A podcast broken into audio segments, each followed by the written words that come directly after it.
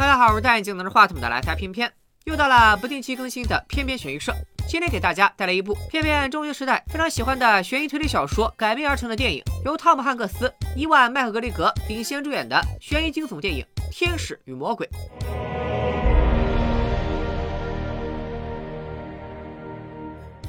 很多八零后、九零后一定对畅销书《达芬奇密码》印象深刻。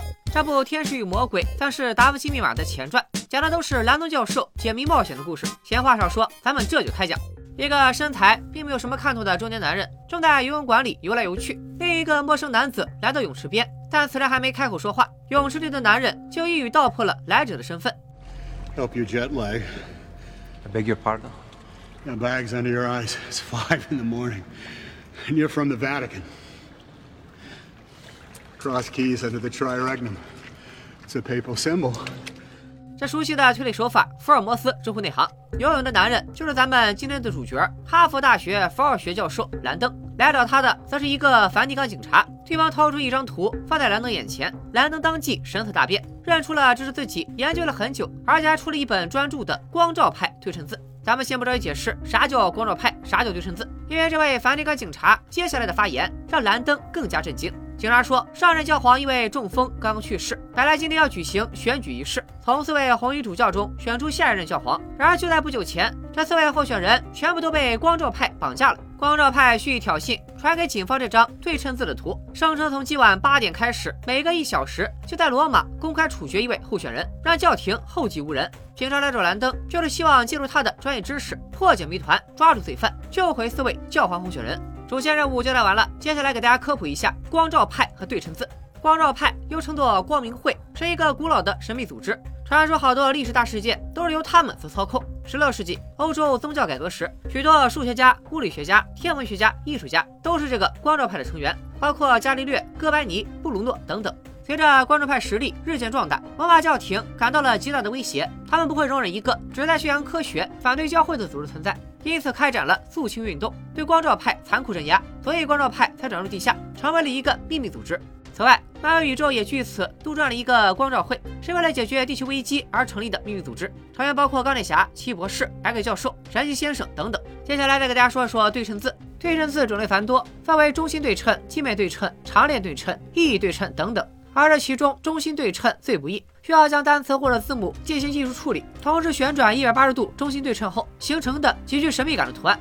警察递给兰登的这个对称字，正是光照派的英文单词。Illuminati。其实汉字中的对称字还是很常见的，但英语单词。想搞成中心对称，确实需要花一番功夫好好设计设计。闲话休提，让我们回归剧情。兰登飞到梵蒂冈，见到了负责此案的警长胡子哥。路上，兰登开始吐槽起某人教皇认为雕像的生殖器官会引发人们的欲望，所以对梵蒂冈的所有男性雕像进行了物理阉割。无花果的叶子都是后来加上去的。Anti-Catholic, Professor Landon? No. I'm anti vandalism. 胡子哥提醒兰登，在这里要谨言慎行，然后为他引荐了瑞士侍卫队的队长西叔。这里再科普一下，瑞士侍卫队，它是保护罗马教廷和教皇的雇佣兵组织，选拔标准相当严格。懂点世界地理的都知道，梵蒂冈只有意大利这么一个邻国，那为什么却找瑞士侍卫队？我估计是因为意大利这个卖队友的靠不住。不开玩笑啊！别看现在瑞士银行钱多，在七八个世纪以前，瑞士特别穷，年轻人为了养家糊口，只能给其他国家的人当雇佣兵。瑞士雇佣兵以纪律严明、英勇善战闻名。神圣罗马帝国皇帝查理五世为统一德意志，率兵血洗罗马。教廷护卫队中，其他国家的士兵都跑路了，只有瑞士士兵浴血奋战，护送教皇逃入了圣天使城。瑞士人也因此赢得教皇信赖，从此只有他们有资格担任教皇护卫。接着说故事，除了侍卫队队长西叔，兰德还见到了一位女科学家维多利亚，咱们简称她为小维好了。他来自欧洲核子中心，那里也发生了一件大事，凶手杀了小薇的研究搭档，并挖出了他的一只眼球，利用这只眼球通过了研究室的视网膜扫描，偷走了存放在储存器里的反物质。这里多说一句啊，虽然这种操作在电影里好像很常见，但其实都是扯犊子。虹膜扫描是一种动态扫描技术，必须要活体眼球才能生效。言归正传，凶手的反物质要干嘛呢？原来反物质必须利用交叉磁场悬浮在真空密封的纳米容器里，可一旦到了午夜十二点，储存器的电池电量耗尽，反物质掉落到容器底部，接触到物质就会发生剧烈的湮灭反应，威力相当于五千吨当量的炸药爆炸。换言之，这就是一颗威力强大的定时炸弹。凶手也是丧心病狂，一个小时杀一个红衣主教还不够，到十二点还想搞个大新闻，拉整个梵蒂冈陪葬。兰德等人仔细查看了绑架者发来的录像。We will brand your Preferiti and sacrifice them on the altars of science, then bring your church down upon you. Vatican City will be consumed by light, a shining star at the end of the path of illumination. 录像中提到的用光摧毁梵蒂冈，其实是古老的光照派威胁。反物质爆炸产生的光芒，正是科学之光的最佳代表。烙下印记，则是另一个光照派传说。 相传烙印共有五个，都是对称字。前四个是基础科学元素：土、风、火、水。至于第五个是什么，连兰登这个研究光照派的专家也不知道。兰登说，光照派这么做是在向教会复仇。一六六八年，教会为了净化罪恶，绑架了四名光照派科学家，在他们胸口烙下了十字架印记，之后就处决了他们。科学家们被曝尸罗马街头，警示世人不得质疑教会对科学事物定下的规则。光照派现在就是要用技术摧毁教廷，以科学抹杀宗教。录像中还提到了通向光照派教堂的光明之路，关着四位教皇候选人的四座科学祭坛，应该就在这条光明之路上。在这梵蒂冈以及周边的罗马地区，大大小小的宗教建筑数以千计，这一座座的找哪里来得及啊？兰登要求进入梵蒂冈秘密档案馆查阅资料，这里被誉为世界十大禁地之一。他老早就想进去为自己的新书搜集素材，却被拒绝了足足七次。西主说进入机密档案馆需要教皇亲自批准，但现在教皇已经去世了，所以第八次你还是进不去。兰登提醒他。在新任教皇没有选出来之前，上任教皇的内侍可以代行教皇的权利。教皇内侍是教皇的名誉侍从，一般都叫职位只是神父，相当于教皇的私人秘书。这个规定其实也有点奇葩，类似于一家世界五百强企业的集团董事长挂了，然后在选举出新一任董事长之前，由前董事长的秘书说了算。众人来到了西斯廷大教堂，见到了教皇内侍，他说可以同意批准兰登进入档案馆，但提出了一个问题：Do you believe in God, sir? Faith is a gift that I have yet to receive.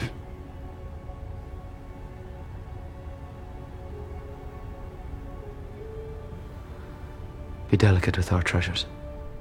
因米开朗基罗的经典壁画《创世纪》《最后的审判》，以及拉斐尔的《西斯廷圣母》，西斯廷大教堂举世闻名，而梵蒂冈档案馆则相对冷门。它于1612年成立，是欧洲教会中最古老的档案馆。要想找到光照派四座科学祭坛的位置，来这里算是来对了。但是这里收藏的文献典籍这么多，该如何找起呢？兰能说出了一个名字：伽利略。伽利略既是光照派的科学家，又是一个虔诚的天主教徒。他认为宗教和科学只是对同一事物的不同表述。为了帮光照派隐秘的吸收新人，而不被教会发现他们秘密集会的光照派教堂，伽利略设计了一条秘密通道，也就是那条光明之路。另外，还有一位光照派的艺术大师，创造了四座雕像，放在了这条光明之路上的四座科学祭坛里。每一座雕像都代表土、风、火、水一种元素，只要找到其中一座，就能找到下一座，最终到达光照派教堂。至于这个光照派的艺术大师是谁，兰德也不知道，咱们也只能按下不表了。伽利略的书这么多，该从哪本找起呢？兰登曾经在许多光照派信徒的书信边缘发现了五零三这个数字，五对光照派意义重大，代表五芒星。但三是啥？兰登搞不懂。直到他发现，如果用罗马数字表示，五百是 D，五零三就是 D I I，其实指的就是伽利略三本以 D 打头的著作：对话、讨论、图解。最终在图解中，兰登翻到可能藏有标志的第五页，果然用放大镜发现了隐藏的水印诗句。但出馆时间眼看就要到了，在那个年头，手机还没有拍照功能，于是小维当机立断。Yeah, yeah. What, what, what the hell? Yeah. 现在的任务就是根据诗句里的提示，找到和土、风、火、水有关的四座科学祭坛，救出四位被绑架的教皇候选人。兰德在胡子哥的车里举着放大镜，和小薇一起破解诗句的含义。From Sandy's earthly tomb with Demon's Hole。桑迪是文艺复兴三杰之一拉斐尔的姓氏。拉斐尔死后，葬在了罗马最古老的教堂万神殿。所以，光明之路的起点，第一座科学祭坛应该就是万神殿。两人立刻赶到万神殿，说服侍卫队队长西叔封锁街区。西叔又派手下伪装成便衣进去查。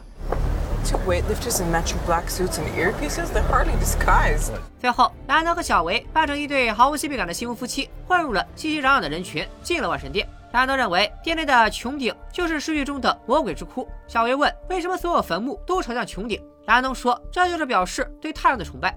New religions often adopt the existing customs and holidays to make conversion less of a shock.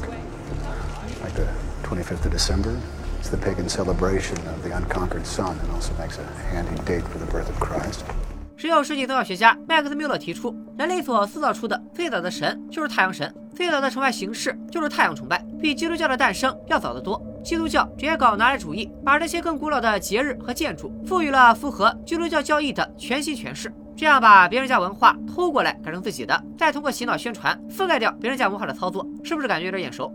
现在的任务是找到第一位被绑架的候选人。然而，小 A 发现拉斐尔的这座坟墓是一七五九年搬过来的，比伽利略著作的出版时间晚了一个世纪，所以他们找错了地方。诗句里说的桑迪的土冢不是他的坟墓，而是他设计的坟墓。魔鬼之窟也不是穹顶，而是圆顶土窖藏古洞。刚好万神殿里有位导游，兰登向他打听到，拉斐尔的确设计过一座带藏古洞的礼拜堂，是位于波波洛广场的奇迹礼拜堂。过去的人们叫它土质礼拜堂，而土就是第一种元素。现现在万神殿白忙活一场，已经让西叔不相信兰登的判断。只有胡子哥带他们到了奇迹礼拜堂，兰登发现教堂前有方尖碑，而光照派喜欢借用古埃及的符号，说明他们没找错地方。此时已经到了晚上八点，礼拜堂正在整修。兰登在地板上发现了歪斜的魔鬼之窟画像。三人合力掀开画像，在地道里发现了一具正在被老鼠啃食、嘴里塞满了土的尸体，上面还刻着对称字“土”，正是第一位教皇候选人。没时间懊悔的兰登还要尽快找到其他三人。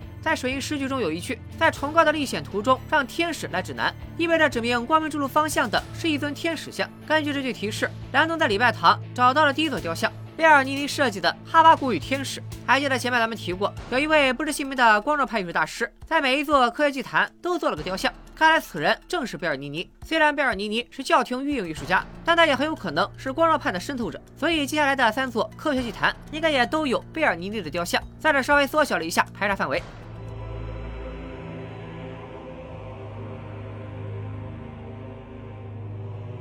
来看这座哈巴谷与天使。哈巴谷是预言人类灭亡的先知，天使的手指则指向西南方，说明在这个方向上某一个教堂内就藏着跟第二种基本元素风有关系的雕像。恰好在这个方向上只有一座教堂——圣彼得大教堂。虽然这座教堂是米开朗奇罗设计的，但圣彼得广场却是贝尔尼尼的手笔。只要找到广场上的雕像，也就能找到第二个被绑架的候选人。晚上八点五十八，离第二个候选人被处决就剩两分钟了。兰登几人赶到了圣彼得广场，果然在这里也发现了象征光照派的方尖碑。这里聚集了人山人海的天主教信徒，而且有上百座雕像。想找的目标无异于大海捞针。兰登说，大部分雕像都是圣徒，他们要找的是天使。无意中，兰登在地面发现了一个浅浮雕，他说广义上这也算是雕像。行吧，你是男主，你说了算。跟着潜伏雕，兰登找到了写有西风字样的停止线。不出意外的话，这里就是他们要找的地方了。但意外毫无意外的发生了，因为迟迟没有选出教皇，广场上的信徒们开始爆发冲突。就在场面陷入混乱之时，九点的钟声敲响了。众人发现了一位教皇候选人，浑身是血的死在了台阶上，他的肺部被刺穿，身上也被刻下了元素符号风。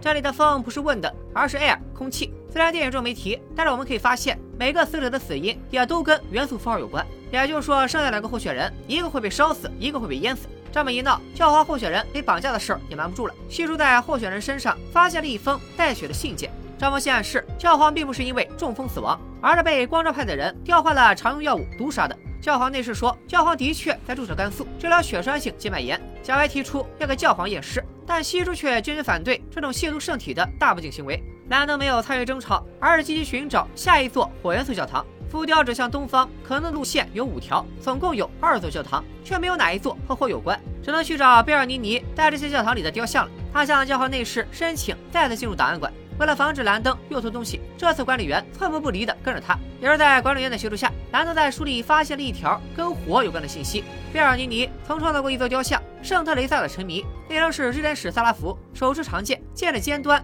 燃烧着熊熊烈火，指向了特雷萨身体下方。传说中，圣特雷萨是位修女，她声称一位天使到她梦中造访，天使的剑插入她的身体，然后拔出，再插入，再拔出，把她体内的脏器掏空，于是她飘飘欲仙，灵魂升空了。然后特雷萨就被奉为了圣徒。兰登终于找到了火元素雕像，他问管理员这座雕像在哪，但这时档案馆突然断电，房门的电子输出系统还有氧气输送都是电力供应的。如此一来，他俩会被活活憋死。档案馆里没有信号，无法求救。管理员试图用推车撞开玻璃，却没有成功。他自己反而因为运动过度，大脑缺氧晕了过去。所幸兰登急中生智，拿起管理员的手枪，在玻璃上打了几个窟窿，再用书柜的重量砸碎玻璃，两人这才捡回一条命。这回倒是没偷书，直接砸了衣柜的书。兰登心中怀疑，肯定是自己查到了什么，才会被人急着要杀人灭口。他冲着赶来的胡子哥发脾气，毕竟只有对方知道自己去档案馆，护卫也是他负责安排的。胡子哥大呼冤枉，凶手偷走反物质储存器，并通过闭路电视信号发来实时录像。所以教皇内侍提议，只要分区断电，什么时候录像里的光线发生了变化，就说明反物质储存器藏在哪个分区。而负责执行这一计划的，就是侍卫队队长西叔。档案馆的电路和公共场所是交叉的，刚好停电停到了这一片区，对蓝灯纯属误伤。蓝灯却提出了另一种可能，是有奸细混入了瑞士侍卫队。为查明教皇的死因，教皇内侍做了一个违背祖宗的决定，带着小 A 等人打开了教皇的棺椁，发现教皇的舌头、嘴唇都已经发黑，他的确是被毒杀的。这下问题严重了，能接触到教皇的人屈指可数，说明教廷内部确实被光照派渗透了。教皇内侍闯进西斯廷教堂，打断了红衣主教的选举。他认为光照派谋杀教皇是一场对教会发动的战争，因为教会曾迫害过科学的信徒。Since the days of Galileo, this church has tried to slow the relentless march of progress, sometimes with misguided means. But science and religion are not enemies. There are simply some things that science is just too young to understand.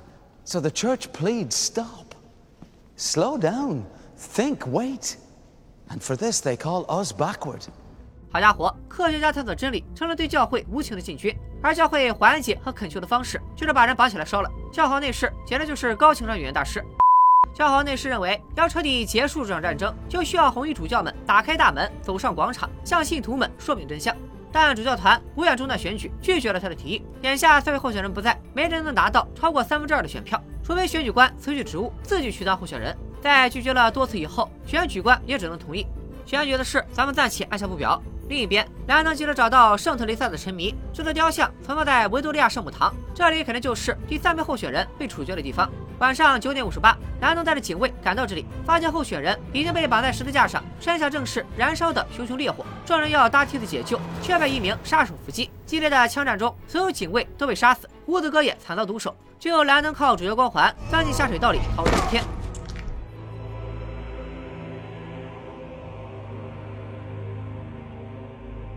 花开两朵，各表一枝。小 A 发现，就在自己和教皇内侍去检查教皇尸体的期间，自己带来的笔记本不见了。这是研究室那位被杀搭档的笔记，反物质被人偷走，说明研究室里肯定有内鬼，内鬼的名字很可能就在笔记里。所以小维一直在查这本笔记。万万没想到，拿走笔记的居然是侍卫队队长西叔。他以这是重要证据为由，私自扣下了笔记本。西叔是越来越可疑了，难道他就是侍卫队里的奸细，真正的幕后主使？连着三个候选人被杀，兰登却无能为力。他勉强打起精神，继续寻找第四座雕像。第三座雕像圣德雷萨的沉迷，天使的长剑指向了西方。根据前三个教堂的位置，兰登在地图上用笔连成了十字架，确认了代表水的教堂就在西边纳瓦纳广场的四合喷泉。这是贝尔尼尼为教皇英诺森十世的宫殿设计的喷水池。兰登说服警察带自己赶到了那里。方尖碑代表天使的各个雕像，没错，就是这里。两位警察让兰登原地待命，他们二人去检查情况，毫不意外的都被杀手结果了。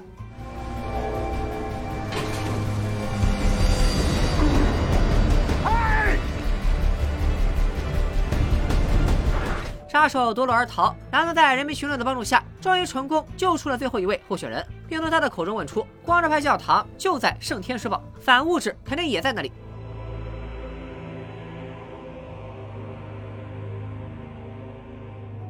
晚上十一点十九分，大批警力包围了天使堡。梵蒂冈以前把这里当成了关押敌人的监狱，没想到这里却是光照派的秘密教堂。也就是说，四百年来，光照派一直在教会鼻子底下活动。西叔派出了所有手下，但他自己却留了下来。小薇提醒兰登，西叔不可信。两人顺着天使雕像的指引，来到了一处废墟。兰登在地面发现了一颗五角星，这是光照派的标志。它指向的位置墙是重叠的，里面有一条通向梵蒂冈的逃生通道。两人顺着通道，发现了已经空空如也的四间牢房。再根据五角星和天使雕像，终于找到了杂乱无章的光照派教堂。可这里却并没有发现反物质。他们只找到了几个光照派的对称字烙印，还有代表教皇的交叉钥匙印记。看来这就是土风火水之外的第五个元素。专门在炸毁梵蒂冈之前，光照派还要杀死教皇，给他也烙上印记。如今教皇已死，教皇内侍代行教皇的权利，所以他们要杀的应该是教皇内侍。小维刚要掏出手机，杀手却突然出现，命令他把手机扔进火炉。杀手没有杀掉两人，因为他们手无寸铁，而且自己的雇主也没让他杀。但他们在跟踪自己就不好说了，你是说编剧不让你杀不就得了？撂下狠话跑路的杀手刚启动汽车就被炸弹炸死了，显然他的雇主不打算让他活着。兰德和小维急于拯救教皇内侍，两人从天使堡的密道逃出，带着警卫赶到了教皇的办公室。He's the one. He's got a gun. 警卫立刻开枪击毙了西叔，兰德却通过西叔死前的眼神暗示，悄悄藏起了西叔手中紧握的一把钥匙。这把钥匙是干嘛的呢？咱们待会儿揭晓。距离反物质爆炸没多久了，教皇内侍忍痛让人准备直升机，护送红衣主教们离开。他的胸前被烙下了交叉钥匙的印记，位置还是颠倒的。兰德猛然想起，第一任教皇耶稣十二门徒之一的圣彼得就是头朝下被钉死的，所以反物质应该就在圣彼得的墓地。晚上十一点五十一，一群人来到圣彼得墓地，果然在那里发现了反物质。小白需要五分钟更换电池，但这里温度太低，电池寿命减少，留给他的时间已经不够了。如果强行更换，可能造成能量不稳定，反物质提前爆炸。此时，教皇内侍一把抢过储存器，二话不说冲了出去，穿过大批围观的人群，冲进教堂外停着的直升机。原来他曾经在空军部队服役，他打算独自开着直升机升上天空。眼瞅着电池电量也即将耗尽，反物质就要爆炸了。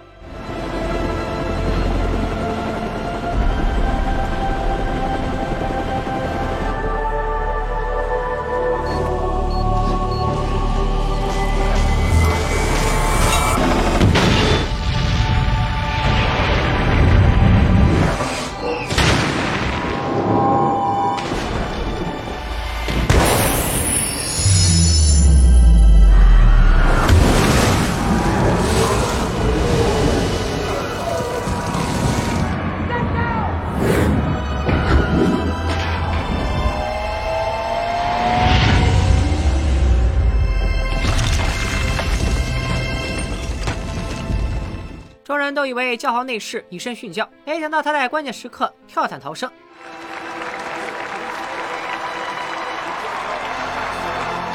红衣主教团认为这是上帝的旨意，要推选他做新任教皇，但也有人质疑教皇内侍只是神父，没有参选资格。众人陷入争议时，有位主教提出另一个解决办法：根据选举法第六十条，如果所有主教齐声呼喊某人的名字，那他就是上帝的选择，可以直接当选教皇。此时广场上数十万信徒齐唱圣歌，赞美伟大的神迹。教皇内侍依然是众望所归。看到自己的研究造成如此恐怖的后果，小白开始怀疑自己靠科学改变世界的想法太过天真。莱德却鼓励他坚持下去。虽然牺牲了三位红衣主教和多名警察，但事件似乎已经圆满解决。可真相真的如此吗？接下来故事就要反转了。小白来到西叔的办公室，想拿回搭档的笔记本，却意外发现桌子里隐藏的监控屏幕。兰登掏出从西叔手里捡来的钥匙，打开了监控。摄像头拍摄的正是教皇办公室。原来上任教皇患有癫痫，为防止自己发生意外，要求西叔随时监护他的安全。兰登和小维回放录像，还原了事实真相。原来西叔在小维搭档的笔记里，竟然发现了教皇内侍的名字，他才是那个内奸。于是便前来与教皇内侍对峙。小维的搭档不仅是物理学家，还是一位天主教神父。一个月前，他对工作的意义产生疑问，请求教皇指引。教皇认为他的研究证实了上帝力量的存在，弥合了科学与宗教的鸿沟，鼓励他发表成果。教皇内侍却断定这是亵渎神明，他不能容忍科学染指神明的领域。于是便毒杀了教皇，雇佣杀手绑架了四位候选人，偷了反物质，并把黑锅扣在了光照派的头上。主教们都是有信仰的人，对光照派的恐惧能令他们团结。这操作看着有点眼熟。如果没有敌人的话，那么我们再创造一个族来不就好了吗？眼看阴谋被悉数识破，教皇内侍从火炉里拿出交叉钥匙的烙印，倒过来印在了自己的胸前。接着兰登等人冲进来，警卫开枪击毙了西叔。其实前面还有很多细节暗示，教皇内侍还是幕后主使，比如分区断电的策略是他提出的，直升机也是他让人安排的。教皇内侍沉浸在即将成为教皇的志得意满里，但红衣主教们已经看了录像。当教皇内侍来到选举大厅，迎接他的是一道道谴责与失望的目光。知道自己的苦心筹划失败，教皇内侍逃进教皇墓地，在身上浇满煤油，引火自焚。他的野心和欲望也随着熊熊烈焰化为了白色飞烟。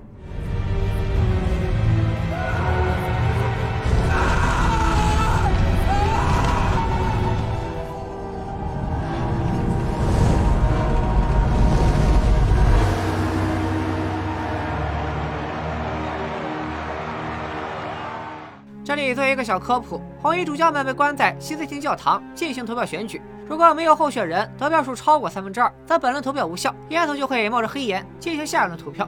直到顺利选出教皇以后，烟囱还会冒白烟，向全世界信徒传递着一喜讯。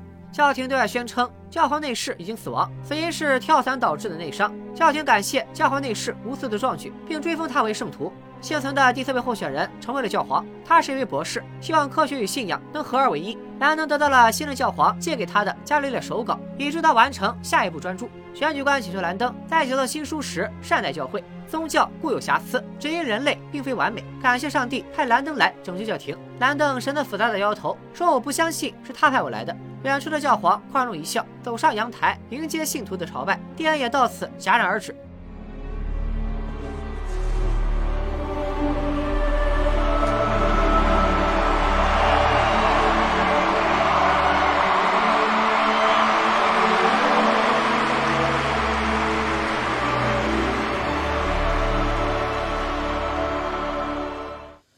与魔鬼》改编自丹布朗的同名小说。书名中的天使与魔鬼，并不是简单的指宗教与科学的对立关系。看完这个故事，我们就知道，其实无论宗教与科学，都是一把双刃剑。宗教劝人向善，也曾迫害进步人士；科学引领人进步，但是如果被有心之人滥用，却也会造成毁灭性的恶果。虽然书中有很多情节会让一些基督徒感到冒犯，但我认为作者想表达的是，对于现在这个世界来说，宗教和科学都是必要的存在。偏偏本人是无神论者，不过我所在的家庭环境信仰却是很多元化的。我爸是一名老党员，在他的影响下，我也于大学时入的。我俩都没有宗教方面的信仰，但我妈却在前几年信了基督教。此外，我老丈人是回民，来我家甚至不吃东西，除非做饭的时候换一口新锅。但我丈母娘却是一名虔诚的佛教徒。我觉得兰顿教授那句话说的很对，信仰这个东西真的是一种天赋，我们可以不理解它，但是我们应该尊重那些有信仰的人。作为兰登教授的登场首秀，《天使与魔鬼》没有像之后的《达芬奇密码》那样大红大紫，但已经确立了这一系列的基本风格。繁复庞杂的宗教、历史和艺术知识，世界各地名胜古迹的旖旎风光，美貌与智慧并重的女主角，以及忙着到处拯救世界的高智商教授。罗伯特·兰登系列集齐了畅销书的所有元素，可以算作文学艺术界的《零零七》加福尔摩斯，也引领了之后一大批历史宗教类解密小说的出版热潮。且宣传语一个比一个浮夸，几乎每本书都号称超越《达芬奇密码》。但说实话，连达布朗自己后续都没有能超越《达芬奇密码》的作品。最近的一部本源看得我如坐针毡。